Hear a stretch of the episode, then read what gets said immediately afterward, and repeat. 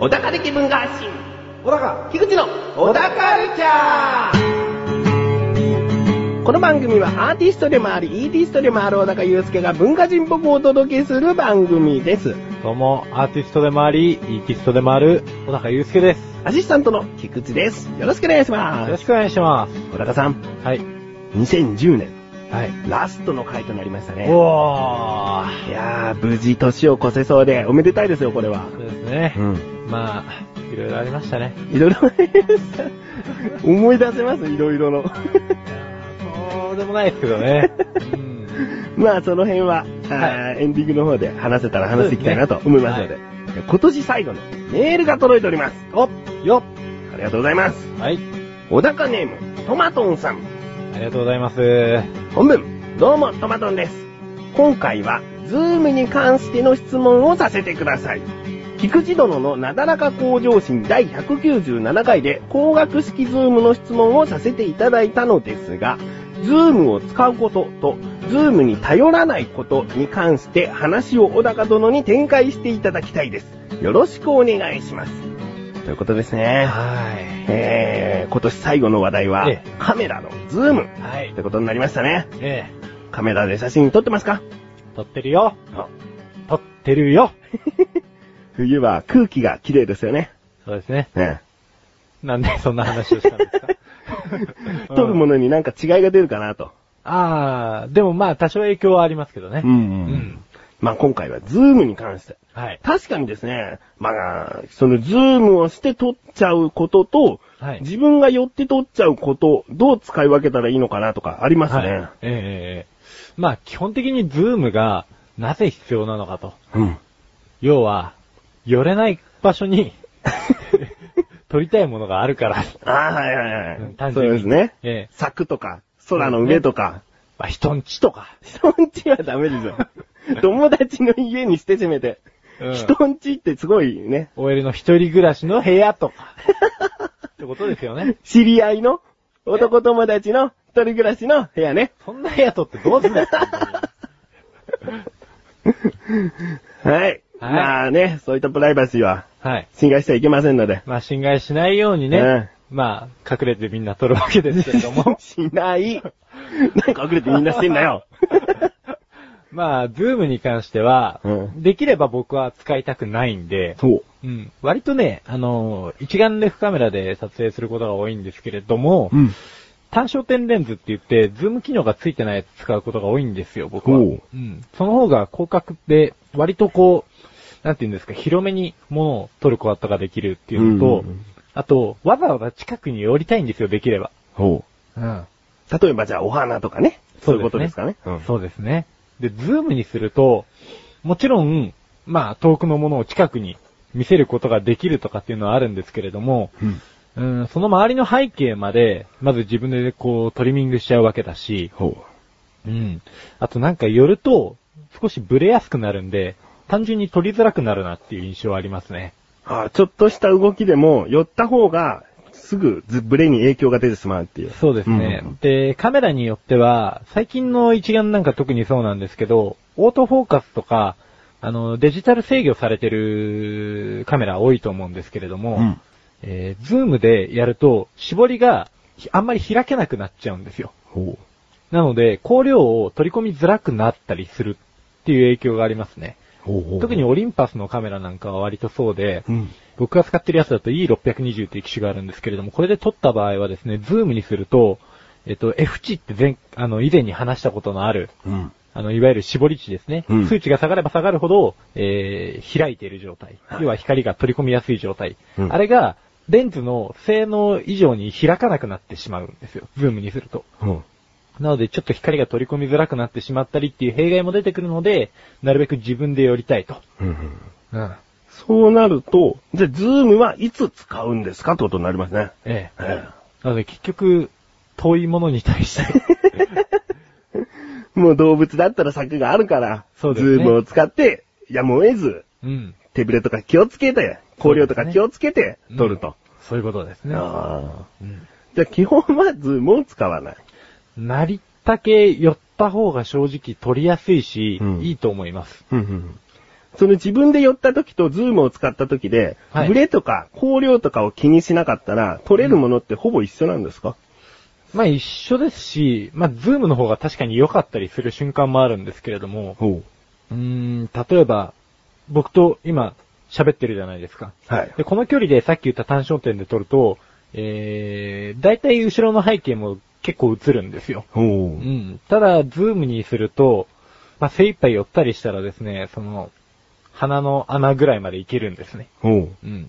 でも、それで単焦点で寄りたくないじゃないですか。 それ鼻だからじゃなく てこれ自分の鼻が見にくいからとかそういうことじゃなくて。うん。でも、まあ、あの、寄りづらかったりっていうところに寄れるっていうのはやっぱりあるんで、うんそこがズームの一番のメリットですね。うんうんさっきで言ってることは基本的に変わんないんですけれども、うん。うん。まあ、自分がわざわざ行きたくない場所でも、ズームなら撮れるよと。行けい。ない場所、行きたくない場所ね。ほうう。ん。じゃあまず、こう覗いてみたときに自分が撮りたい、その、枠に収まっていればもうそれでいいじゃないかと。そうですね。どうしてもできなかったらズームを使って調節すると。そうですいうねこ。とですねう。ん。いや、わかりました。自分もすごい納得できましたね。あ、本当ですか。よはかいった。 大丈夫かな大丈夫かなと思ってたんですけど。え、トマトさんもおそらくご納得いただけたんじゃないかなと。はい。ならよかった。もう、もうそう言ってたから信じる よ。これで納得してなくても俺のせいじゃないからね。で、もし納得してなかったら、じゃあ、また来年にでもメールをいただけたらなと。 ね。謝りの手紙を送ります。そうですね。えー、トマトさん、メールありがとうございまあすり。がとうございます。来年もカメラの話題で話していきたいとも思いますし、いろいろと音楽もね、ええー旅行もね、え。うん。話していくよ。頑張れよ。ね。よっ。ということで、ここで一旦、 CM です。皆さん、菊池賞のなだらか向上心をご存知ですか日頃思っていることや感じていることを、私、菊池翔がなだらかにお話ししている番組です。日常の疑問に対して自力で解決しているコーナーもあります。皆さんのちっちゃな疑問から壮大な謎までメール待ってます。菊池賞のなだらか向上心は毎週水曜日更新。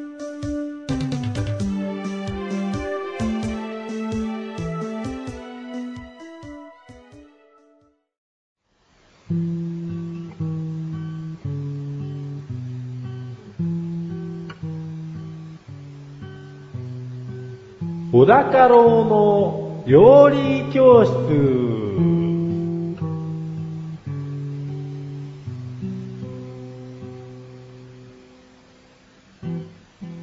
このコーナーは料理研究家の高郎先生に食についてあれこれご指導していただくコーナーです。ちなみに番組内で料理は一切いたしません。よろしくお願いしますよ。ろしくお願いします。それでは、2010年最後の、えー料理食材テーマ、お願いします。ヨーグルト。ヨーグルト。いいややー、さっぱりしますね。ー、さっぱりするでしょ、えうん。これね、最近朝ヨーグルト食べてる。え先生ね、前回のバナナでしたっ け最近バナナジュースよく飲むんですよっていうとこから入ってるんですよ。ええそれ言うとなんか薄っぺらくなっちゃいますね。 この、この食材選ぶくだりはなるべく喋らない方がいいんです。喋らない方が、あ、こんなところからっていうなんか意外性があるんで、ええうん言わない方がいいかもしれないですね。そうです。ええそうですか。うん。 朝食べて何か発見したのであれば言わなきゃいけないけど、うん特にそういうエピソードがなければ、うん単純にヨーグルトっていうことだけで結構ですよ。美味しいよね、ヨーグルト。美味しいですよね。はい。ヨーグルトについて話すよ。はい。うん。まずね、えー、ミルクに乳酸菌や酵母を混ぜて発酵させて作る発酵食品がヨーグルトっつうんですけれども、はい。使われるミルクにはですね、牛乳の他に、ん水牛のミルク、ほう。羊のミルク、ほう。ヤギのミルクなどほう。があるらしく、気温の高い地方では生乳のままだと腐りやすいが、乳酸菌でミルクを発酵させると保存性が良くなるってんで、まあ、ヨーグルトが最初でき始めたみたいですね。うんう。うんん。で、ヨーグルトの、えー、発祥の地ってどこだか知ってますいや、あってずっぽうですけども、やっぱりブルガリアなんかが有名ですけれども。だと思うじゃないですか。はい僕もびっくりだったんですけど、これね、ヨーグルトっていう言葉はですね、トルコ語なんです。ほう。トルコ。ほトルコ。う。 はい。っおー。ってことはてことはトルコ。トルコ。 ブルガリアじゃねえんだと。それでさらに裏のがあると思いきや、 はいトルコ。トルコで。はい。おー、トまルコなんであ、す三大料理の一つ、トルコ、有名ですからね。有名ですね。あそこでいろんな料理が生まれてるわけですから。はい。ええ。いいんですかレッスンしなくて。あ、そこですね。 レッスンは、ヨーグルトの発祥地は、なんと、トルコなんだよですね。おいいねよ ええトルコですね。トルコあの今無駄に盛り上げたんですけど ね。でトルコなんですけれども、はいえーこのヨーグルトってまずトルコ語だっていう話をしたと思うんですが、はいヨーグルトを意味するヨールトっていう言葉がありまして、はいヨールトには攪拌するっていう意味合いがあるんですね。要は混ぜるとか。うん。うん。なので、まあ、発酵させたなんかあれこれを混ぜるんで、多分、ヨールトほから、そういった意味合いに変化してってヨーグルトになったんじゃないかなと。う。ほうん、まあこの辺曖昧ですけどね。まあ深く突っ込まない。う。はい。はい。で、この名称が広がったのはですね、えー、ロシアの医学者、イリア・メチニコフが、国府あたり、ロシアっぽいですね。はい。ブルガリア訪問の際に、えー、当時ロシアの支配下だったとこですね。うんえー、訪問の際に、現地の伝統食として、うんまあ、ブルガリアに、えー、もうトルコから伝わってたんで、ヨーグルトが。ほうん。それをですね、えー長寿の秘訣として食ってですね、あ、これもう世界に広めようっつって広めちゃったわけです わ。う。ロシア人が。ロシア人が。 まあでも結構この人有名な人なんですよ。あのー、あれですよ。白血病の、なんか、菌とか突き止めた人ですよ、確か。ほう。有名な方なんですかう。ん、有名有名。そういう医学界的には。うん、ググってみ。で、レッスン2いきます。はい。レッスン2。ヨーグルトは、トルコから伝わったブルガリアのヨーグルトをロシア人の学者が世界中に広めたんだよ。ですね。ですね。へちなみに日本で広まったーはい。のが、えー、だいたい1915年。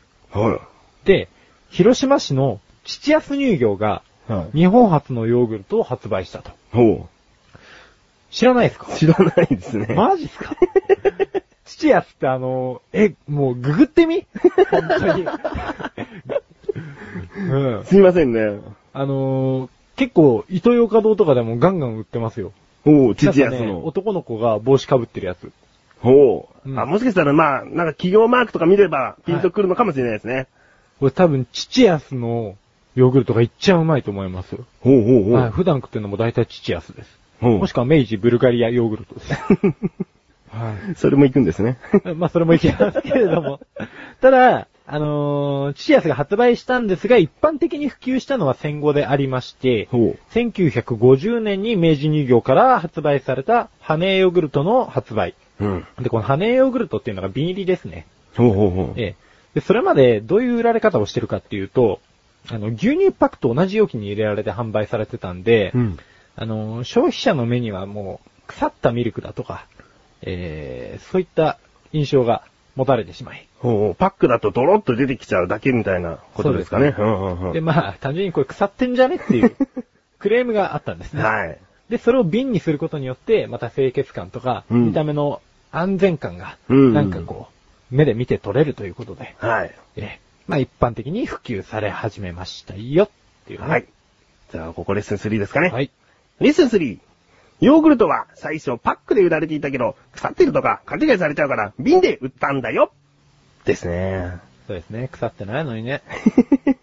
父安かわいそうだよ。まあでも今はもうね、先ほど先生も、父安が一番美味しいというぐらい、有名になったってことですよね。そうですね。えまあもう体にもいいですからね。うん下痢にも、えー便秘にも、えはい。えー成長作用がありますんで。はい。お腹に優しいの一言でいいですよ。そうですね。うん成長作用があり ます、ね。下痢とか出ちゃったんでえね。ーいやもう僕結構下りやすいんですよ ね。じゃあもうヨーグルトで整えてください。整えて。ええうん。で、あとはですね、レッスンあ4ここからレッスン4にしないともう尺が。 うんいいですよ。レッスン 4! 世界にもいっぱいあるよ。え 詳しくどうぞ。はい、えー、まあこれね、一言で言うのは無理ですよ。こんなに量があったら。うん。だって今、この文章を追うのに忙しいですもんね。 自分はカスピ海ヨーグルト好きですよ。あ、カスピ海ヨーグルト。ねえ、あの食感。たまらないですよ。あ、でも父安ヨーグルト知らないでしょ いや、いや、わかんない。食べたことあると思うんですけどね。はい。ええ いや、絶対食ったことありますって。でですね、えー世界にどんなもんがあるかっていう話なんですけれども、うん。えー例えば、メジャーどこだと、インドのラッシーとか、おー、あれヨーグルトですか、もう。あれヨーグルトなんです。まあ、飲むヨーグルトみたいな感じですよね。あ、ヨーグルトドリンクですね。うんはいはいはい。で、トルコのアイラン。はい。これもですね、ラッシーと同じような感じで、えー、欧米ではスムージーとかフローズンヨーグルトおー。って呼ばれてるものが近い。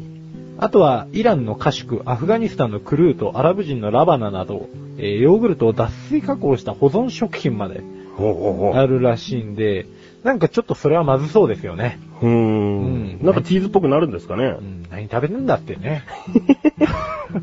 まあでもちょっと食ってみたいですけどね。うんであと中東では塩味の料理に、えー、用いられたりですね。うん煮込み料理なんかにも使われてるらしいです。おー。うん。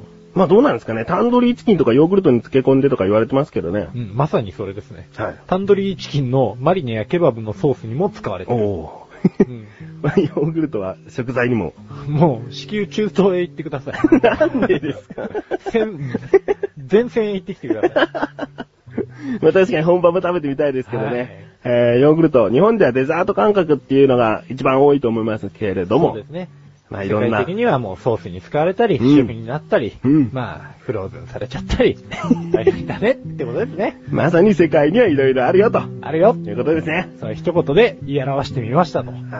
わかりました。 ということで、えー、今年最後の、 今年最後のご指導は以上ですね。はい。先生、ありがとうございました。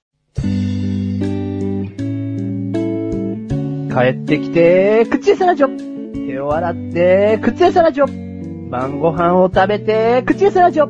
お風呂に入って、口餌ラジオ。テレビを見て、口餌ラジオ。布団に入って、寝るよ、おやすみ。いつでもどこでも片手間に、口餌ラジオは毎月1回更新のアスレチック放送局で、リンクページから行けるよ。どこまでも続くのかね小高ましデビューこのコーナーは小高祐介があらゆるジャンルの中から一押しな一品を選びレビューをかましていくコーナーです。それでは早速今回のジャンルをお願いします。音楽音楽。では、作品名をどうぞ。がベストオブ G ラブスペシャルソース。お長いですね。ちょっと自分は繰り返せないですけれども、アーティスト名をどうぞ。 G ラブスペシャルソー ス。まあそうでしょうよ。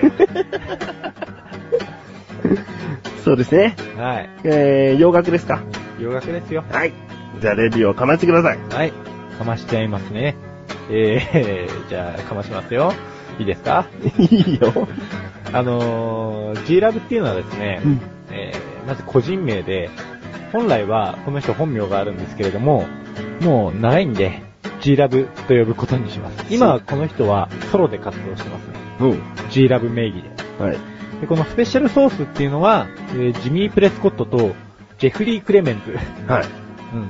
この二人ですね、ベースとドラムで入ってて、えー、三人で活動してたのが G ラバンドスペシャルソースはい。ですね。まあ大体10年ぐらい、1994年から2004年まで活動してて、で、その、その後にこのアルバムをリリースしたようなほう。感じになります。で、まあ、楽曲的にはですね、ジャズとか、うん。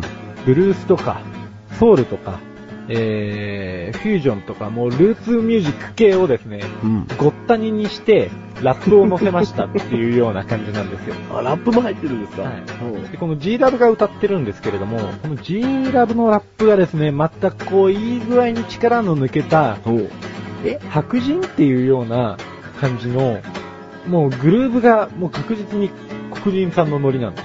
ほう。実際はどういう方なんですか実際はもろド白人さんなんですけど、いやでもまたこのラップがですね、うまいんですよ。おううまいんですけど、なんでしょうね、こいつからかわかんないんですけど、すっごい脱落させられるんですよ ね。うん。いい具合に。うん。で、最初はすっごい脱力するんですけど、だんだん聞いてくることにハマってくるんですよ。うん。それがですね、なんでかな、なんでかなと思ってたんですけど、どうやら曲のグルーブですね。ほう。やたらバンドがうまいんです。ほう。で、G ラブ自体もギターを弾きながら演奏してるんですけれども、なんか妙なうねり方をする曲で、さっきみたいにルーツミュージックがごったにになってるんですけれども、ん。グルーブはもう完全に彼らのものなんですよ。うん。だからどんなルーツのが入ってきても、なんかノリが、絶対 G ラブのノリっていうのがあって、うん。 なんて言うんでしょうね。聞けばわかるんだけどね。それは、それは言ってはいけないですよね。うん、まあ言っちゃいけないんだけれども。 まあ、聞いてもらうと本当にわかりやすいんですよね。うんうん。すごい色がちゃんとはっきり出てるってことですね。どの曲そも。うですね。うん。で、今この G ラブは一人でサーフミュージック系の、えー、音楽なんかをよくやってるんですけれども、はい。えー、有名どころのアーティストがいるところの会社に所所属してて、ジャック・ジョンソンっていうサーフミュージック系の一人者がいるんですけれども、はい。まあ、その人と同じレコード会社に今いますんで、うん。まあ、よければそちらも合わせて聞いていただければいいなと。ジャック・ジョンソンさんも勧めてるってことですか ジャック・ジョンソンさんも正直おすすめです。はい、わかりまはいし、サた。ーフミュージック系はかなり脱力できると思うので。そう。で、また特にその G ラブが歌ってる感じのやつは、結局ソロになってもやっぱりうねりがあってですね、 うん。また脱力させられるんで。じゃあもう彼の結構色なのかもしれないですね。はい。うん。でもそこにブルースとか、本当に他のルーツミュージック系が入ってくると、うん。渋いんですよね。うん。うん。それはもう個室の問題なんで、聞きゃわかるんですけど、また言っちゃいましたね。いやでも、気に入る人は気に入ると思います。もう嫌いな人は一発で嫌いになれると思います。おーじゃあ今回は結構聞けばわかるなんて言っちゃってるんで、ええどこかしらこう、ね、聞く機会を見つけて、はい一。回でも聞いてみたら、もう全てがわかるというか、この人好きだ、この人嫌いだが、はっきりわかると。もう一発です。うん。瞬殺だと思います。 で好きになった人は、うん。もっと聞けと思いますね。ああ。もっと聞けば絶対良さがどんどんボロボロ出てくる から。なんかボロが出るみたいに言っちゃったけど、本当に出てくんだって。ポロポロとね。そうそうそう。ええ。ボロボロ出てくる。 ポロポロだとダメなんですよね。ポロポロね、出てしまうんですね。 うん、コロコロ出てく るから。どれでもいいです。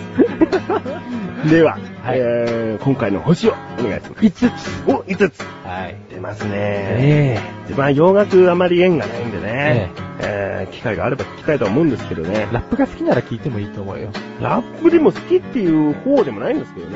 そうなのだって、あれでしょリップタイム超好きじゃん。 そのアーティストは好きだけど、はい全般が好きなわけじゃないってことです。あ、まあそうですね。うんでもリップスライムのラップあるじゃないですか。はいあれと、150度ぐらい別物だと思った方がいいと思います。あれ4人の方がはい歌ってますよね、ええリップスライム。誰に似てました一番。誰にも似てない。お、どこにもいない一ってこと番誰にも似てないです。結構4人で色出してるんですけどね、リップスライムも。もう全然違うですね。あー毛色が。わかりました。じゃあそれはね、聞いてみて、はい確かめていきたいなと確かめてください。思います。至急。ということで、今回は G Love Special Sauce さんの The Best of G Love Special Sauce というアルバムをレビューしました。いいですね。はい。大丈夫ですね。言えたね。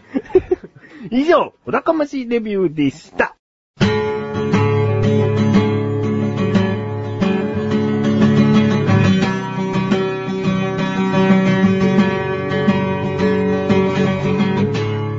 エンディングの中はい、ということで第46回も終わりを迎えようとしております。今回最初の方にね、今はい年最後なんつって始まりましたけれども、え小高さんの一番印象に残っている今年の小高カルチャー、何かありますか曲作ったことじゃないですかね。お曲を作ってきた。そうですね。うんえー他のラジオ番組とかにそうですね提供した。はい。ほうほうほうほうありましたね。ありましたねう。ん。それはでも、記憶に新しいっちゃ新しいっていうこともありましたね。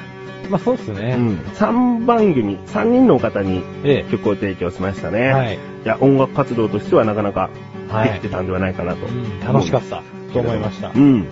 えー、他にもですね、写真集を一冊出しておりますよ。出しましたね。うん。そらね。うん。まあ、写真集を出したと言っても、ネット上にですけれどもね、そうですね。誰でも無料で見れるというものなんですけれども、うん。えー、2冊目は行くんですかね、来年。行くんじゃないですかね。そう。うん、うん。 Today's Bug 創刊号出そうかなと思って。そ、 そんな名前世界第一弾空なの に Today's Bug 創刊号。まあ確かにね、ええ Today's Bug という小高祐介の個人サイトありますけれども、はいこれ小高ルチャーとあんまりね、結びつけてはいないですよね。旅行に行った時の写真を載せておくってことはしますけども。はい。うん、でももう、だね作り始めちゃってるかえ、本当に ら。うん、徐々に。もっとタイトルしっかりしてくださいね。小高ルチャー総看護創刊号。総 看増刊号にしとくいや、なんかもうちょっとソーラーとかそういう感じの方がいいですよ。あじゃあ、なんか買えます。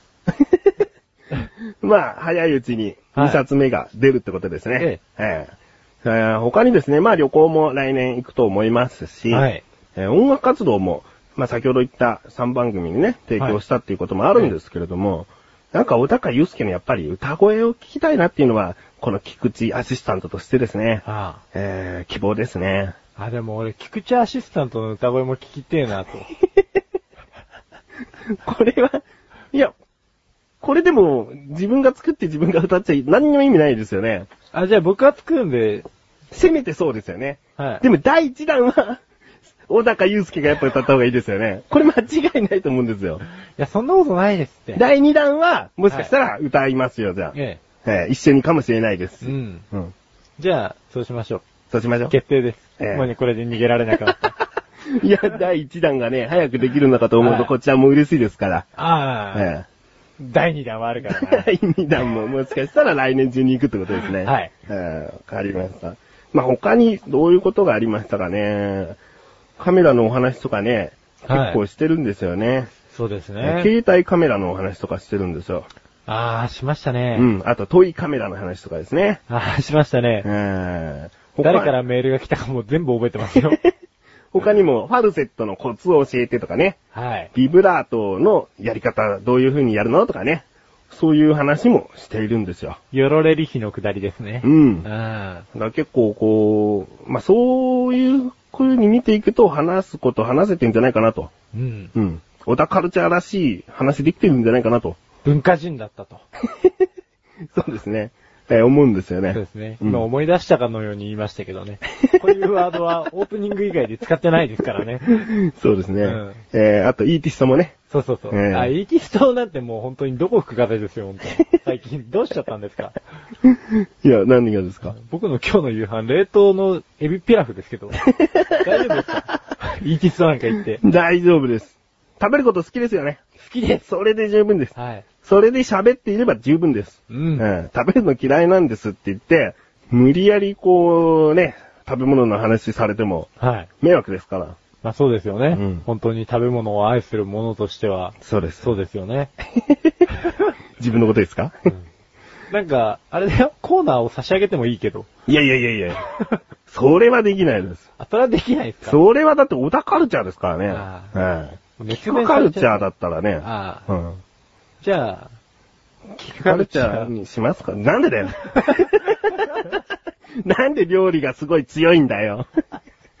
他の話できないよ音楽もカメラも。うんまあ一人喋りみたいになっちゃいますからね。そうそうまあなだらか向上心でやってくれって。ああ、そうそう、うん食べることはそういうあのところでね、話していくんで。ねうんうん。わかりました。うん。じゃあ、そういうことで。ということで。 えー、来年も頑張っていきましょう。はい。えーえー今年最後の小田カルチャーですけれども、えーちょっとしたお知らせ挟みますね。はいえー、横断歩道の生放送というのがリンクページから飛んで聞けるんですけれども、はい。なんと横断歩道の生放送12月25日分が、まあ、菊池と小高が話すことに関して、本当のラストになるみたいですね。あ、そうなんですか、うん。そうですよ。 これ12月22日更新分なんですよあ。、そうか。えうん。えなので、えー26日、25日の深夜はい。がラストのラスト声発信とはなるんですけれども、はい。まあね、えー小田カルチャーとしては最後でございます。はあい。れクリスマスね。そうです。あ、でも、実際収録するの26日だからもうクリスマスじゃねな、ないですね。えや。じゃあ、クリスマスじゃない。ということでね、はい。小田カルチャーはラストになりますけれども、はい。気になるという方は生放送も聞いてみてください。はい。お願いします。えー終わりますよ。はい。終わりましょう。小田カルチャーは2週に一度の水曜日更新です。それではまた次回をお楽しみに。さようならかさようならさようならかさようなら良いお年を。良いお年を。良いお年をだか。良いお年をだか